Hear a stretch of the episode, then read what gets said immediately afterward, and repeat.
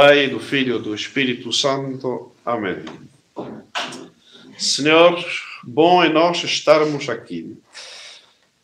Este Evangelho do segundo domingo de Quaresma é uma, uma evocação da, da segunda obra que uh, caracteriza a nossa Quaresma.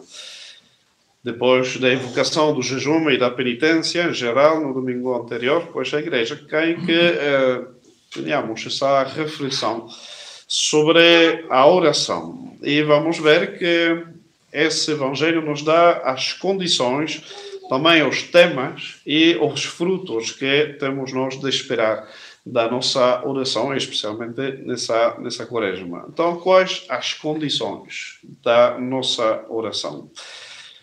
Também nós vamos precisar de subirmos numa montanha. A montanha é mesmo, na Sagrada Escritura, o lugar da oração. Porquê? Porque quem diz montanha diz solidão. Ninguém vive propriamente na montanha, é um lugar desértico, onde a gente passa, vai, tem que fazer, seja um passeio, seja caçar algum bicho, seja qualquer atividade, mas não é um lugar onde a gente possa realmente viver. Passa-se para a montanha, a gente sobe na montanha e depois volta para lugares mais hóspitos em que pode realmente pois, viver.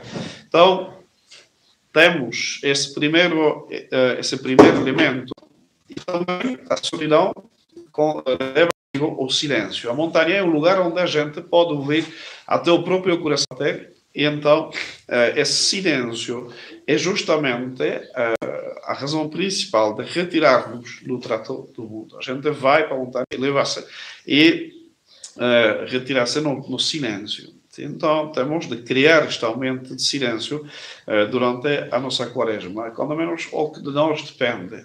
Nós é que ligamos o rádio, nós é que ligamos uh, uma aplicação no, smartphone para ouvir qualquer coisa. Etc. Então, todo este barulho que habitualmente nos rodeia, há uma boa parte, quando menos, que nós podemos realmente depois suprimir ou diminuir quando menos. E montanha diz também respeito à ascensão, ou seja, que a gente, ninguém chegar, normalmente numa montanha, inclusive a gente sabe, pois subir uma montanha custa, e custa muitas vezes até muito caro fisicamente, afeta a parte física e uh, ajuda também essa ascensão. Na parte espiritual, pois mesmo uma ascensão natural, ou seja, numa montanha física, ajuda a purificar um pouco os nossos pensamentos. A gente esquece-se das coisas que não, não, não contam e a, a montanha, mesmo fisicamente, já ajuda, por isso as pessoas procuram isto mesmo sem, sem vista a uma coisa sobrenatural, mas para descansar a sua mente espirituais. O corpo sofre, o corpo não recebe tudo que uh, recebe habitualmente, e então ajuda a libertar a nossa mente de, uh, dessas preocupações corporais, materiais, que muitas vezes ocupam indevidamente a nossa mente. Mas na parte espiritual, obviamente, não falamos apenas de uma espécie de esforço natural, assim, uh, como pode fazer qualquer, qualquer pessoa que vai para a montanha. Nós estamos a falar de uma elevação da nossa alma para Deus, ou seja, de um acto que é propriamente sobrenatural, um exercício das virtudes de fé sobrenaturais. A oração não é uma questão de sentimento, não é uma questão de puras uh, a nossa alma à altura do próprio Deus.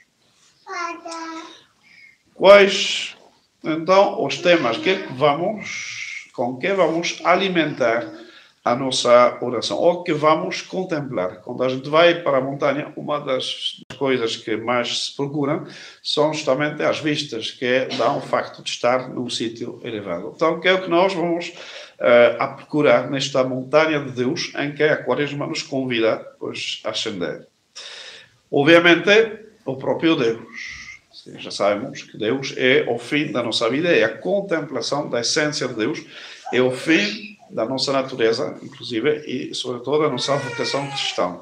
E então, esse Deus vamos contemplar, mas através de quem é o esplendor da glória do Pai, que é nosso Senhor Jesus Cristo. O conhecimento vem dos sentidos. Nós trabalhamos por abstração, porquanto o alimento da nossa oração basicamente vai ser nosso Senhor Jesus Cristo, Deus feito homem, para ser mais acessível, mais humano, na nossa, na nossa contemplação, Deus pôs-se ao, ao, nosso alcance, sendo também homem. E lá vemos três pessoas, não apenas no Senhor Jesus Cristo, são três pessoas que aparecem aos apóstolos do uh, Monte Tabor. Elias, Moisés e nosso Senhor Jesus Cristo. E Elias e Moisés vão como rodear, como enmarcar, como enquadrar nosso Senhor Jesus Cristo, porque eles representam a lei e os profetas, a lei de Moisés e Elias, que é o profeta por excelência, que uh, uh, relembra todo o que o Antigo Testamento tinha para dizer de nosso Senhor Jesus Cristo. Porque esse Antigo Testamento justamente fala de nosso Senhor Jesus Cristo. E Elias, Moisés, obviamente, e todos os profetas tinham, pois, algo para nos dizer de nosso Senhor Jesus Cristo. O Antigo Testamento não faz sentido nenhum e é por isso que é um absurdo dizer que os judeus podem interpretá-lo sem se referir a, a nosso Senhor Jesus Cristo, porque nosso Senhor Jesus Cristo é o centro do Antigo Testamento, como é do Novo. Sim? E então, eh, nós temos é de ver, mesmo no Antigo Testamento, figuras que nos permitem compreender, mesmo a posteriori, melhor nosso Senhor Jesus Cristo. E, sobretudo, temos de meditar o Novo Testamento, representado por, pelo próprio nosso Senhor Jesus Cristo, o Verbo de Deus que se fez carne e habitou entre nós. E então temos é de meditar sobre a vida de nosso Senhor Jesus Cristo, os seus eh, ensinamentos, a sua palavra, que estão expressadas eh, eh, pero, pero, pero, pelos santos evangelhos e como repetidas, amplificadas pelos apóstolos nas epístolas e nos outros livros do Novo Testamento.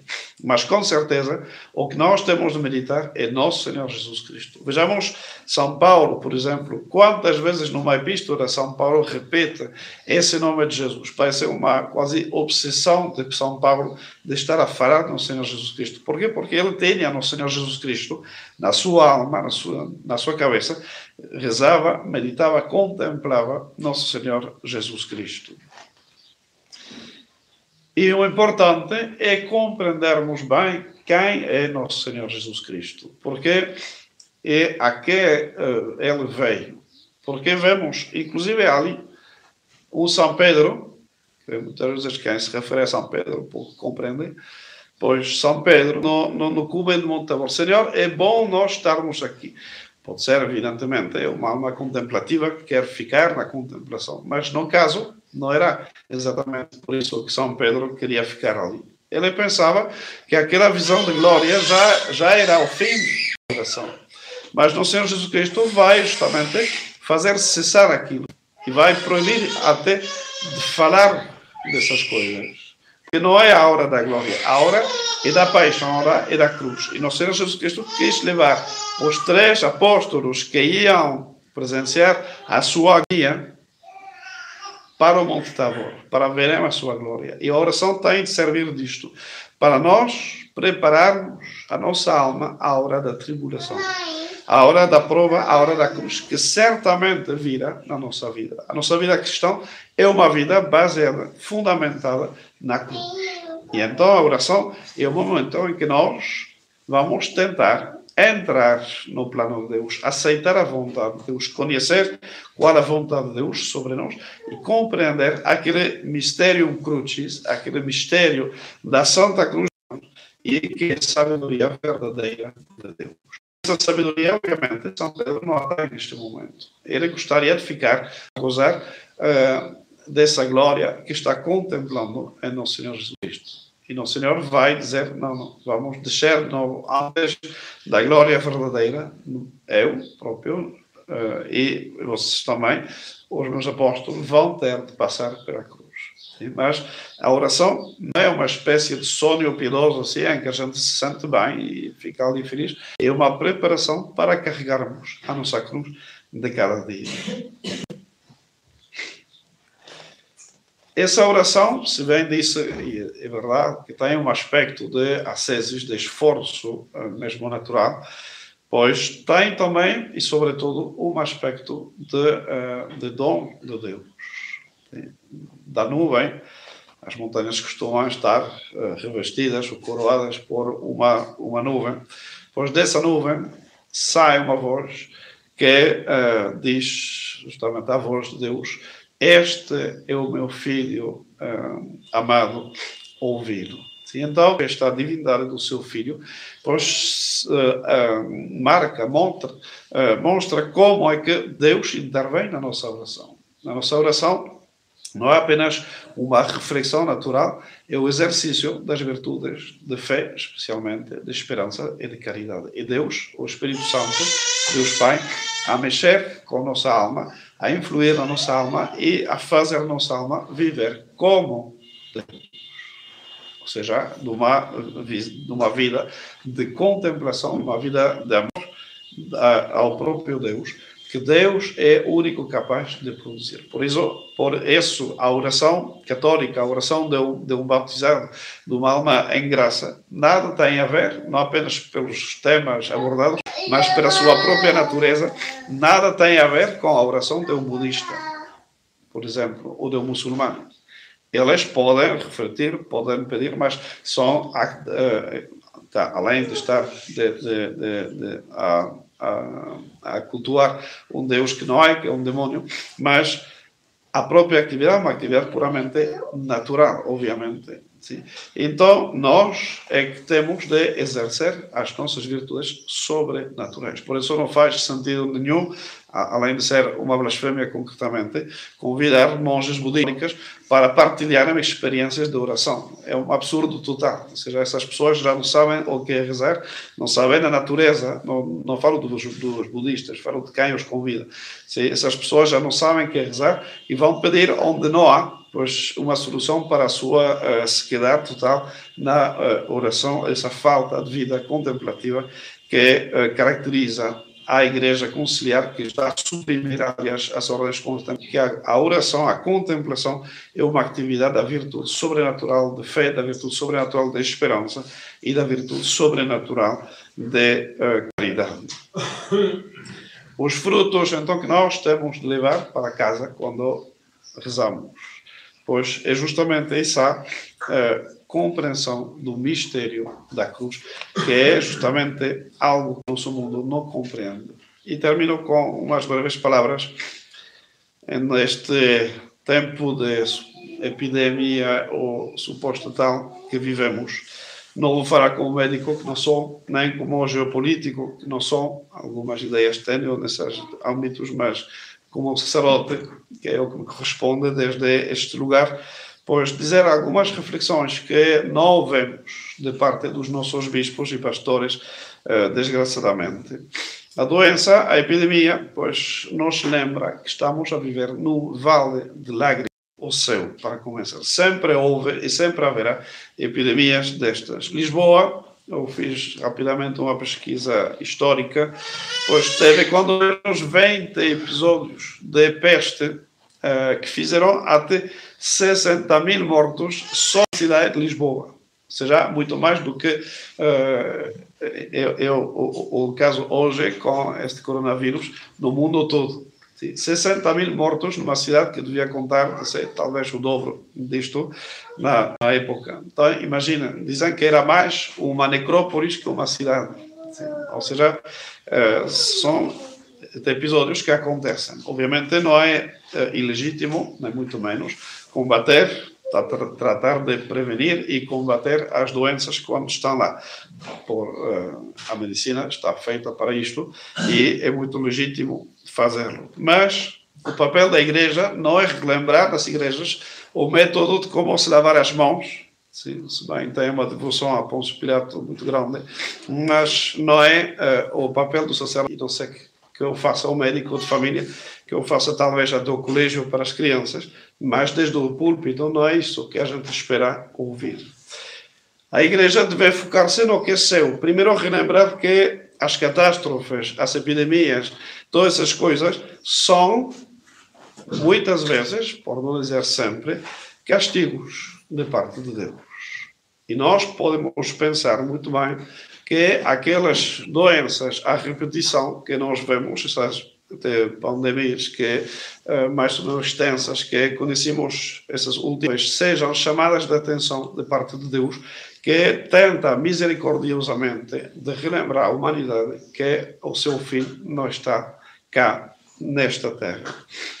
A Igreja deveria pregar estas verdades. Pregar a penitência é o que fazia antes. De facto, a gente vê, historicamente, os bispos, quando eh, a, a cidade está infectada pela peste, o que faziam era promover procissões, Nossa Senhora da Saúde, eh, ou com a cruz de Cristo, pois para pedir a Deus misericórdia sobre a cidade. Hoje em dia o que temos é um clero que fecha as igrejas, que tira a possibilidade dos católicos de rezarem nas suas igrejas, que uh, proíbe mesmo a administração de certos sacramentos, ou que, uh, como o caso com o norte da Itália, deixa as pessoas, mesmo sem os sacramentos da extrema unção, como estão doentes. Porquê? Porque os próprios sacerdotes e os próprios bispos têm perdido esse espírito de fé.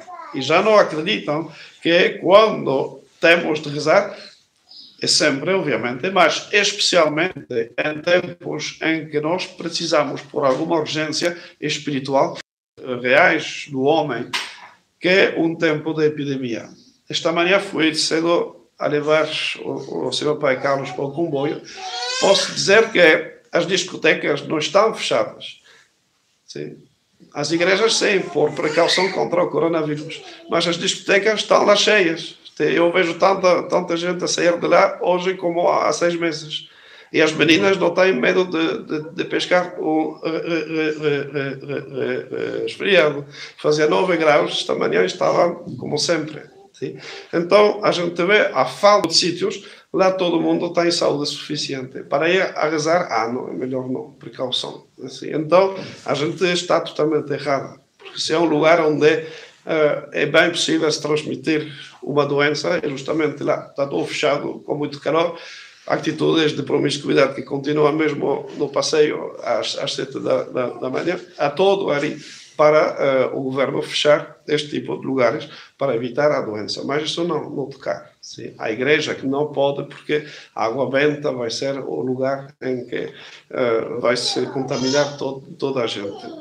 Vão dizer só métodos da Idade Média. Pode ser, mas o pânico ridículo que está a, a, a, a correr os, os jornais, a televisão, etc., uh, também é bem digno da, uh, meia e não de uma idade que se, preza, uh, que se preza de ser racional, justamente. A gente vê que é uma inversão de valores completa e que é típico desses tempos revolucionários. É que temos volta a tudo.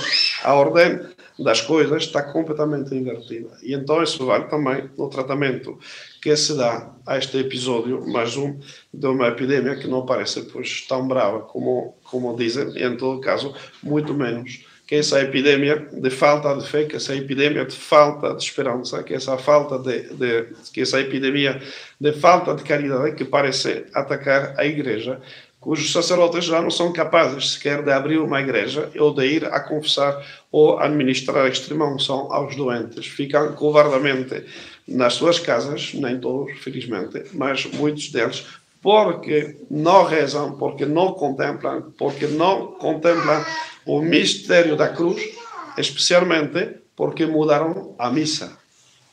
Porque a memória do Senhor, mas não a renovação do sacrifício da cruz. Então, a missa tradicional não é, nesta, nesta visão, eh, uma questão de gosto, uma questão de beleza, uma questão de rito, eh, é mesmo uma questão da natureza do sacrifício que dá o tom à vida espiritual toda da Igreja Católica. A Igreja fugiu da cruz, eh, abandonando o rito tradicional que manifestava clarissimamente a natureza sacrificial da missa, e então os sacerdotes também fugem da cruz, os fiéis fogem da cruz. E perdemos este espírito cristão, e como se dá a ver muito bem neste episódio de uma epidemia eh, que manifesta quais as verdadeiras preocupações dos homens, pois divertir-se, passar bem neste mundo e esquecer-se, sobretudo, de, eh, da verdadeira finalidade da nossa vida. Podemos morrer amanhã, uh, uh, até hoje, de, de doença ou de, do que for. Contava ontem que conheço um, um senhor que durante o mesmo episódio da gripe A pois passava as paredes da sua casa e até os tetos com cloro e álcool em gel. Seja uma obsessão um pouco delirante. Pois até mesmo senhor faleceu sem detectar que era porque é uma doença muito rara. Sim? Por quê? Porque um pombo fez o seu ninho perto da janela dele, ele respirou uh, qualquer coisa, um vírus, uma bactéria, não sei o quê, e ele morreu de psitacose depois de ter lavado não sei quantas vezes toda a sua casa com cloro. Sim? Então não sejamos ridículos, sejamos homens de fé. Algum dia vamos morrer de psitacose, do coronavírus ou simplesmente de deixar de viver. Sim? E então uh, o que conta é mesmo pois, prepararmos para e uh, pois lá estaremos a salvo. Já, não, já lá não há doenças, não há acidentes, não há nada. Estaremos a gozar da visão, da essência de Deus para toda a eternidade. Assim seja. Em nome do Pai, do Filho e do Espírito Santo. Amém.